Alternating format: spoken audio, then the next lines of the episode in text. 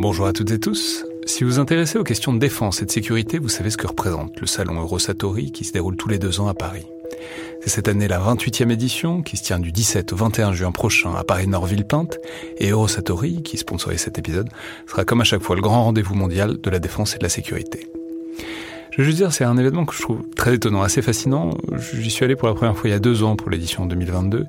Et euh, vraiment, si vous vous demandez ce qui se fait dans le monde militaire et en matière de sécurité, c'est là qu'on peut voir les dernières tendances, depuis les plus grandes geekeries et les innovations du moment, jusqu'aux grands équipements du futur pour les armées et les forces de sécurité en France et dans le monde.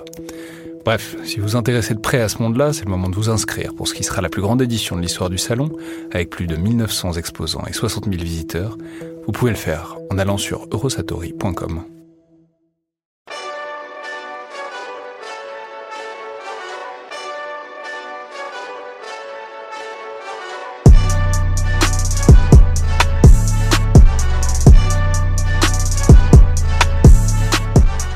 Bonjour à toutes et tous et bienvenue dans le Collimateur, le podcast de l'Institut de recherche stratégique de l'école militaire, l'IRSEM, consacré aux questions de défense et aux conflits armés. Je suis Alexandre Jublin et j'ai aujourd'hui pour un nouvel épisode dans le bunker consacré à des films et séries sinon toujours de guerre, du moins qui traitent de l'univers guerrier, donc j'ai le plaisir de recevoir Quentin de la chaîne YouTube Sur le Champ. Alors pour ceux qui ne connaîtraient pas la chaîne, je vais la présenter en quelques mots pour dire que c'est une excellente chaîne YouTube d'histoire militaire et euh, non seulement d'histoire mais aussi d'analyse stratégique et tactique euh, de différentes batailles, de différentes campagnes. Pour se faire une idée, je veux dire que certains des derniers épisodes ont été consacrés par exemple à la phalange de Hoplite, à la grande stratégie viking ou à la bataille de Sadova, et à chaque fois c'est extrêmement bien fait, euh, notamment visuellement, et très instructif. Je vais simplement ajouter que ça me paraît vraiment très important, euh, ce genre d'initiative et de médias, parce qu'il y a un public qui est vraiment important, curieux et intéressé pour de l'histoire militaire de qualité, euh, et qui ne tombe pas dans les travers, disons, nationalistes, de la manière dont on a fait parfois de l'histoire militaire. Je veux dire, on n'est pas obligé de refaire 300 fois euh, les batailles de Napoléon pour prouver à chaque fois que c'est un génie militaire. Il y a d'autres choses intéressantes euh, à étudier. Je place ça au passage parce que Dieu sait qu'on va, on va en manger cette année avec la célébration du bicentenaire euh, de sa mort. et par ailleurs, je suis bien placé pour dire que l'histoire militaire est une discipline qui est dans une situation un peu compliquée d'un point de vue académique et universitaire en France pour des raisons qui seraient un peu longues à expliquer, mais disons que c'est une situation qui date pas d'hier. Et donc je trouve vraiment indispensable euh, de multiplier les médias et les canaux de transmission de ces connaissances et, sur ces sujets-là, et de les mettre en valeur. Et je suis donc particulièrement ravi de vous recevoir. Donc bonjour et bienvenue dans le bunker du collimateur. Bonjour, merci de m'avoir invité. Et vous êtes ici aujourd'hui pour parler d'un film récent, voire très récent, puisqu'il est sorti euh, il y a un peu plus d'un an. Euh, je pense d'ailleurs, je, je, m'en souvenais assez bien parce qu'en fait, je me suis rendu compte que c'était probablement un des derniers films que j'ai vu en salle avant, avant la, grande claustration des, salles de cinéma. C'est euh, le 1917 de Sam Mendes, film sur la Première Guerre mondiale, sur euh, l'épopée, les tribulations de deux soldats britanniques à travers les champs de bataille du Pas-de-Calais pour porter un message à une autre unité afin d'éviter à tout un bataillon de se jeter dans un piège tendu par les Allemands. Alors, je vais dire que c'est un film que j'attendais énormément quand il est sorti, à cause du sujet, parce que c'était évidemment un beau thème, mais aussi parce que euh, Sam Mendes, qui est un très grand réalisateur, euh, American Beauty, Skyfall, Spectre, mais aussi euh, Jarhead, dont on a parlé il y a quelques mois dans le bunker, et qui me semble être un très très grand film de guerre. Et donc, je l'attendais beaucoup, mais je vais confesser, mais vous allez me dire ce que vous en pensez, Quentin, que j'ai été assez déçu euh, alors certes, visuellement c'est assez frappant, parce que ça a été filmé, alors je vais, dire pour ceux qui l'ont pas vu, mais ça a été filmé pour donner l'impression d'être en un seul plan séquence, avec une caméra qui suit les personnages sans coupure, mais j'ai trouvé d'abord bon, de gros problèmes scénaristiques et, historiques, euh, dont on reparlera peut-être probablement, et bon, finalement j'ai eu l'impression que c'était une grosse machine qui tombait peut-être un peu à plat. Mais dites-moi donc ce qui vous a intéressé, vous, dans ce 1917 de Sam Mendes, ce qui vous a donné envie d'en parler? Alors je vais prendre mon temps pour essayer d'expliquer euh, le truc parce que c'est un de ces films qui personnellement me j'en ai plusieurs qui me font cet effet, c'est quand je les regarde sur le moment, je suis content. J'ai été je me suis grossièrement laissé prendre par le film. C'est immersif, c'est un peu le mot clé qui a été associé à 1917. Et déjà vous l'avez vu en salle ou? Ouais, je l'ai vu en salle. Ah, alors je, je vais dire je l'ai revu du coup pour préparer c'est pas bien de le revoir sur petit écran. En, Oui, en salle, peux- c'était c'était voilà. bien bon sur petit écran. Mais voilà, du coup, bah, euh, film en salle. En plus, c'était un de mes premiers euh, films de guerre, euh, action, euh, ambiance depuis longtemps. Donc vraiment, je me suis le- la première partie, moi j'ai envie de dire le premier plan de rentrer dans la tranchée. Je suis rentré dans le film direct. Donc à partir de là, je me suis un peu laissé porter. Et c'est typique, il y a des, vraiment des films qui me font ça. Je sors de la salle, je suis content, et après, une décroissance de mon appréciation du film pendant deux semaines, j'y repense, j'y repense, j'y repense, et à la fin des deux semaines, je suis passé de, au sortir de la salle, c'était pas mal, à, mais en fait, c'était nul. Et donc, ça m'a un peu... Mais alors, est-ce qu'ensuite pris la courbe, est-ce que, est-ce que la courbe remonte? Est-ce que vous- Non, elle est pas remontée. C'est ça le problème, en fait. Euh, à, à y repenser, je me rends compte que... Enfin, je me suis rendu compte, et euh, en plus, j'ai retravaillé le film, du coup, euh, c'est encore pire.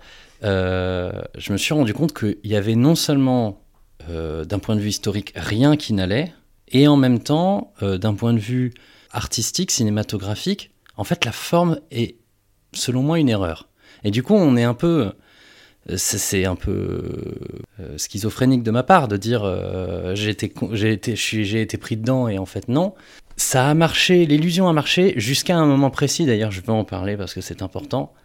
Quand il tombe de la cascade, Donc à la toute fin. hein. vers la fin, là, c'est. Mais alors, j'étais déjà en train de sortir du film. Donc on, va préciser, c'est va- vraiment à la fin de ça, etc. Il y a un moment où il saute dans un pont et il arrive dans une rivière, il se laisse porter Voilà, dans une ça. rivière, il, il est sur le point de se noyer, etc. Cascade. Bon, c'est par ailleurs, c'est une rivière qui n'existe pas dans cette région. Alors justement, c'est ça, une cascade en Picardie. Attendez les gars, non. Et là, ça va plus du tout. Et en fait, à partir de ce moment-là, la courbe a commencé à descendre. C'est avant que je sorte. Même si en sortant, j'avais encore envie d'y croire.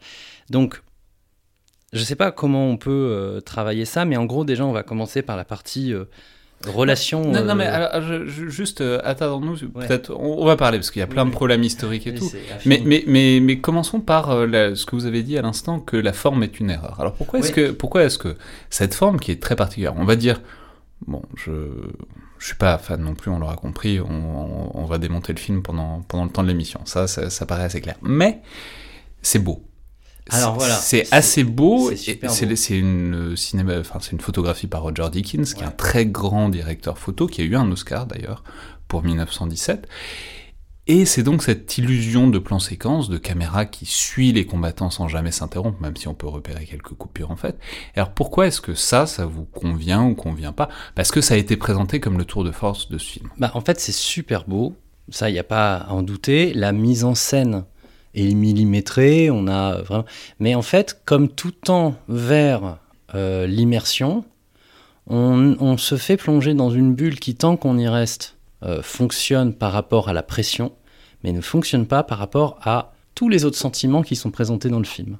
Euh, par exemple, la... bon, je, vais, je vais hein, euh, forcément, mais la mort du camarade du personnage principal, personne n'y croit. Je, n'ai rien ressenti d'autre que Ah merde, il y a des morts. Et c'est terrible parce que c'est quand même tourné d'une manière assez. euh, enfin, qui devrait être intense. On sent que euh, le réalisateur, là, il veut nous dire quelque chose. Parce que, bon, ça, faut, faut le dire aussi dans la mise en scène, c'est très christique. On a euh, le baptême dans le Jourdain, suivi de la chanson chantée comme un, dans, une, dans une tradition euh, britannique euh, anglicane. On voit bien qu'il y a quelque chose d'un peu euh, l'homme face à son horreur, l'homme face à l'immensité du monde, enfin toutes ces choses-là, de manière assez christique.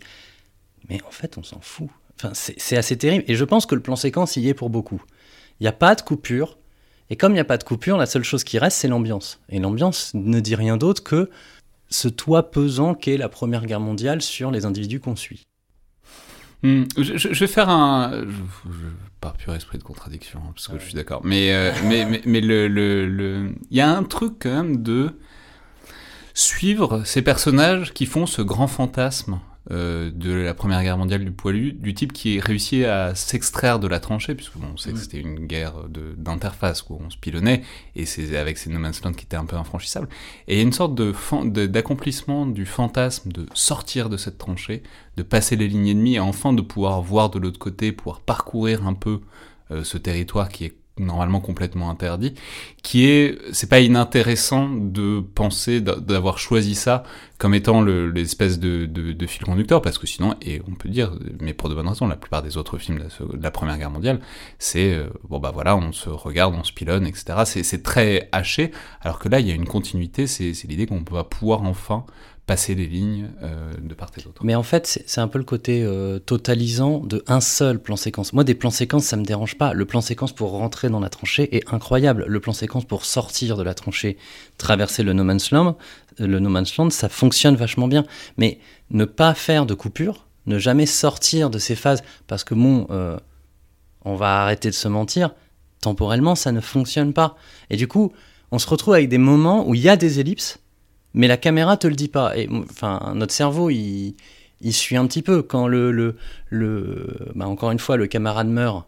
Genre trois secondes plus tard, tu entends les soldats britanniques arriver à côté euh, d'un autre régiment qui passe et il va pouvoir euh, monter dans le camion. D'où il les a pas entendus jusqu'à ce qu'il soit définitivement mort. C'est une ellipse. Et c'est acceptable. S'il y a une coupure, c'est acceptable. Il y en a pas. Donc, on est dans cette immersion fausse. Et, y a, et le problème de ces moment faux, c'est que ça nous fait sortir de, ce sentiment. Le, le, moment où il tombe sur la française dans le village, très bizarre. En fait, c'est, on sait même plus ce qu'on doit ressentir à ce moment-là. On est un peu paumé parce qu'il vient de se réveiller en s'étant fait tirer dessus par euh, l'Allemand. Il a été sauvé par son casque. Et il y a, on, coupe complètement avec l'ambiance précédente. Hmm. Et avec un montage, on aurait pu faire un sas de décompression. Et là, non.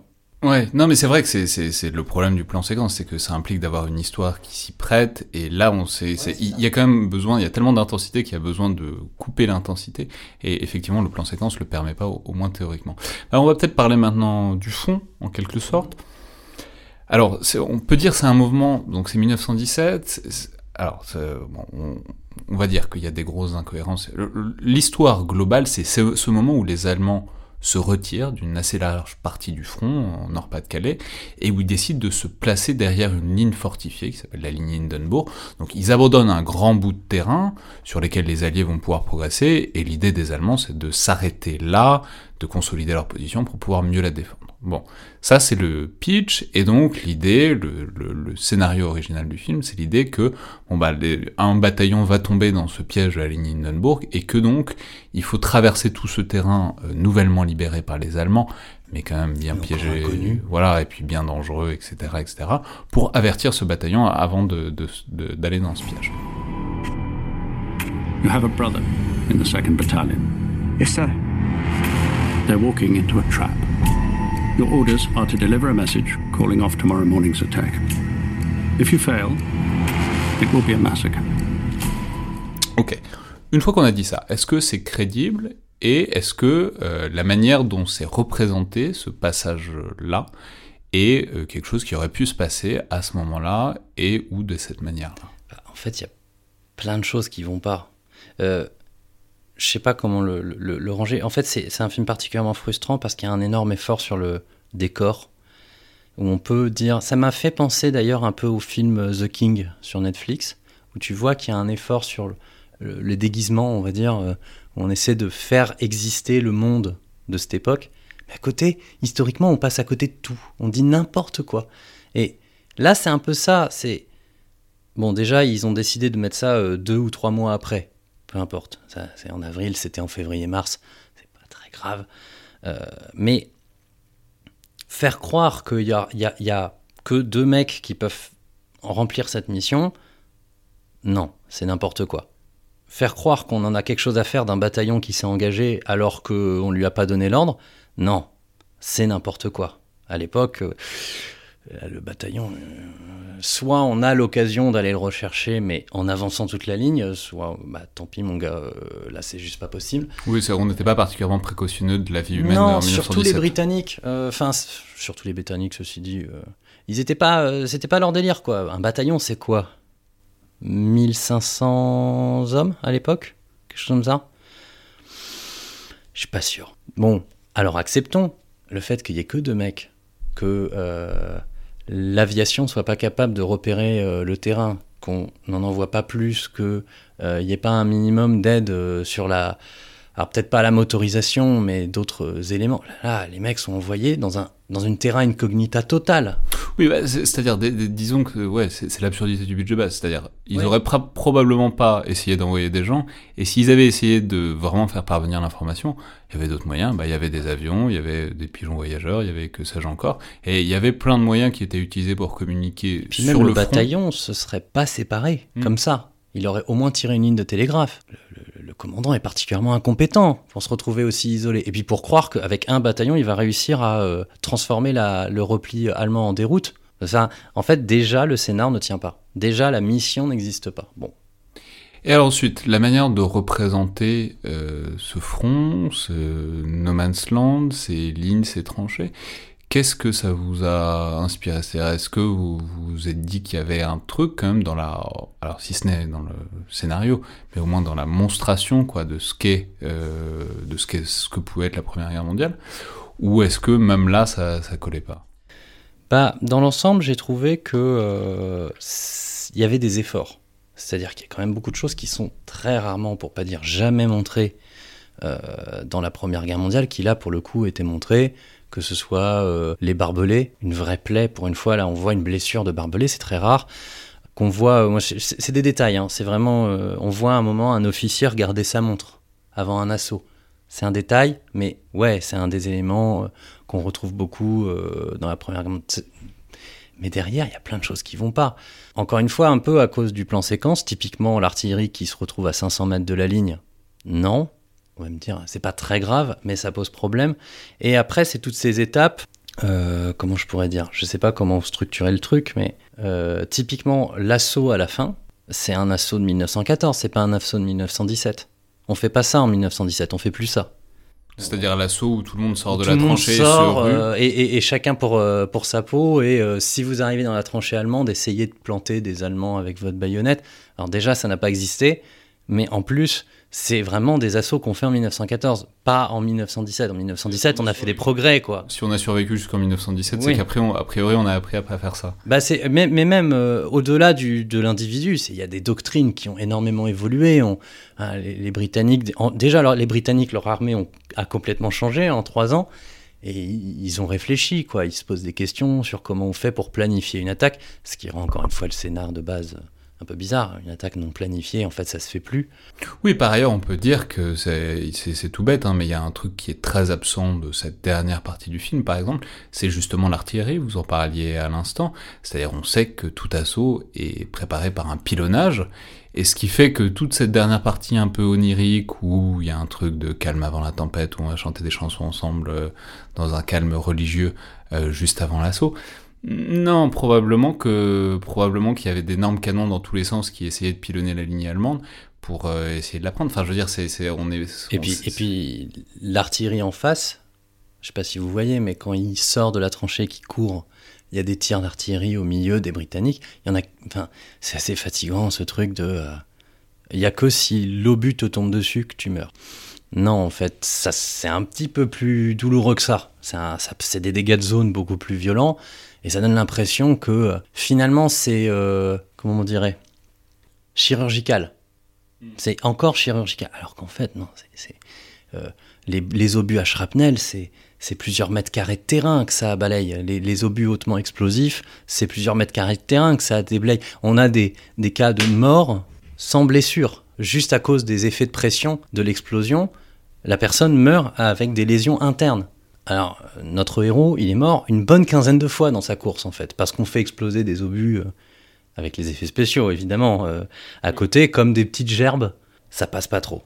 Bon, euh, Non, mais je titille, mais... Non, non, mais ça, ça, c'est intéressant aussi parce que ça renvoie à quelque chose qui est très matériel, qui est le, le terrain. C'est-à-dire, c'est le fait, les paysages qui, Il y a un paysage au tout début qui est très bien fait, c'est le paysage entre les tranchées où on voit ces espèces de paysages un peu lunaires qui sont très caractéristiques des tranchées de la Première Guerre mondiale. C'est-à-dire un truc où il y a tellement d'obus qui sont tombés partout que en fait c'est- c'est même plus un paysage quoi. C'est des monts et des vallées enfin c'est complètement inreconnaissable.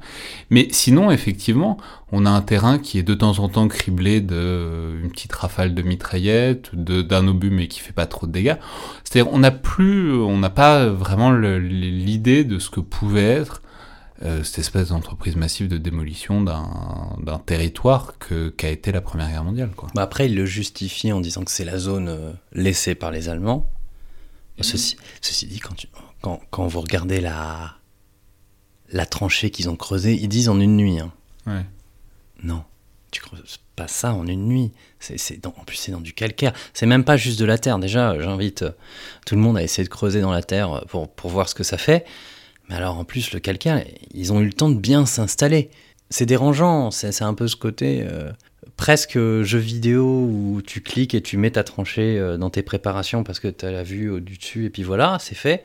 Non, c'est pas magique en fait, ça prend du temps et il y a de la planification et il y a tout un système de, et de logistique et de lien avec euh, un, état-major et tout ça, c'est effacé pour une, un énième récit de personnages qui va traverser ça et qui va y survivre, euh, bon an, mal an, euh, bon, parce que c'est le personnage qu'on suit, mais en fait, euh, on est très loin de la structure organisationnelle qui permet au soldat de survivre et en même temps qui fait que le soldat prend lourd. Parce que justement, il y a des obus, c'est une entreprise de mort, une entreprise de mort et de destruction qui est très rationalisée. Et ça, on le voit pas. On est beaucoup plus dans le sentimental, on, envoie un soldat pour sauver son frère, pour sauver 1300 hommes qui se sont isolés face à un piège d'ailleurs qui passe pour un espèce de stratagème machiavélique des Allemands, alors qu'en réalité c'était plus une réflexion euh, réaliste euh, du genre bon bah euh, on va construire notre tranchée vraiment au top en arrière et une fois qu'elle sera prête on se repliera. C'était pas du tout prévu pour attirer une attaque et arriver à faire s'embrocher les adversaires sur les mitrailleuses. C'est un peu gênant. D'ailleurs, pardon, hein, mais faut qu'on parle des Allemands dans le film. Ça, c'est un truc, moi, ça me... je plains les Allemands de pas avoir la même machine euh, cinématographique pour pouvoir parler de leur expérience de la Première Guerre mondiale. C'est un peu dur. On, rencontre. Alors, c'est un choix hein, de Sam Mendes de faire que l'adversaire est loin, est invisible. Ça, euh, je, trouvais ça plutôt bien sorti. Mais les trois quatre Allemands qu'on rencontre, c'est pas des gens ils sont à fond, quoi. Le, le, pilote se fait sauver.